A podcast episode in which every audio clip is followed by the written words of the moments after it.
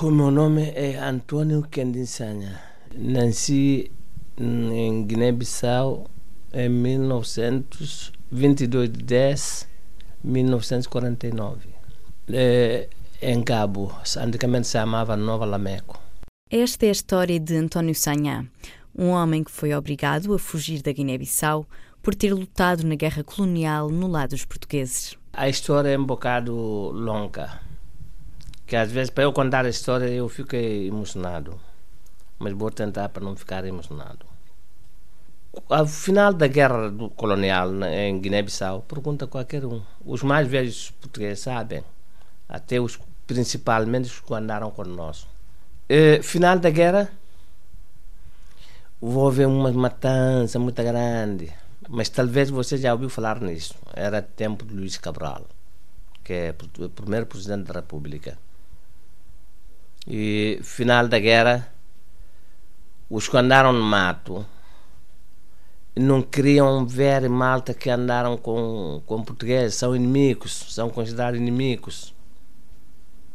Então eu, eu fui prosseguido, prosseguido, prosseguido, de uma maneira, graças a Deus, estou a falar consigo hoje, graças a Deus.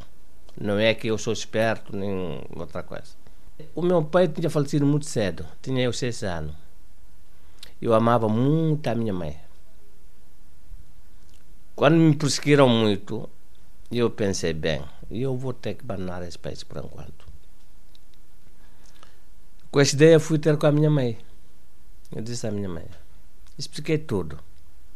Disse, meu filho, assim, sabe por que, que Deus fez o mundo tão grande? Eu assim, não sei, mãe. Então vou dizer. O Deus fez mundo tão grande, se tu não caber aqui, vai para outro lado. Assim saí de Bissau com chinelo. Parece que quem vai para casa de banho. Porque se eu sair com roupas, eh, por exemplo, como roupa viajante, se calhar não escapava. António Sanhá andou por África. Esteve no Senegal e tantos outros países, mas foi a Mauritânia que o acolheu durante 14 anos. Filhos nascidos entre Bissau e a Mauritânia são nove, todos da mesma mulher e o regresso a Bissau fez com que decidisse ir para Portugal com a ajuda de um amigo português que fizera em território mauritano. Estávamos em 1985. Se cheguei a Guiné-Bissau, a condição não estava não estava muito melhor. Procurei maneira de vir para cá. Tirei passaporte, arranjei visto e veio para cá. E, no, no entretanto, na imprensa onde eu trabalhava, trabalhava muito portugueses era Nelson, não vou falar o nome de todo, mas os amigos eu recordo ainda. É o Nelson Abreu Dias Lopes, é do Aveiro. E este Nelson, quando a imprensa. Houve um crise na imprensa, tinha dinheiro, deu-me o endereço todo completo. É a morada, é o número de telefone, é a cidade, tudo. Quando eu veio para cá, na altura não havia telemóvel, essas coisas havia cabines. Fui para a cabine e liguei para ele. Ele respondeu-me. Onde é que está? Estou cá em Lisboa, em Quilhona, falei. Por que é que tu não vem ter comigo aí? Eu fui. Fui ter com ele em Aveiro.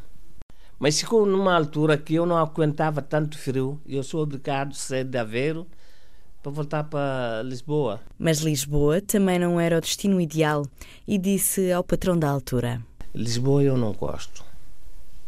Diz-me porquê. Epá, apanhar transporte é a correr. Vai para trabalho é a correr. De volta é a correr. Não seca a tempo, não faz comida a tempo. Epá, eu sou muçulmano, eu faço orações cinco vezes por dia. Lisboa não, não me dá jeito. Ainda ficou em Lisboa durante algum tempo, mas acabou por ir para o Algarve. Saí e fui para o Algarve, onde eu trabalhei bastante tempo.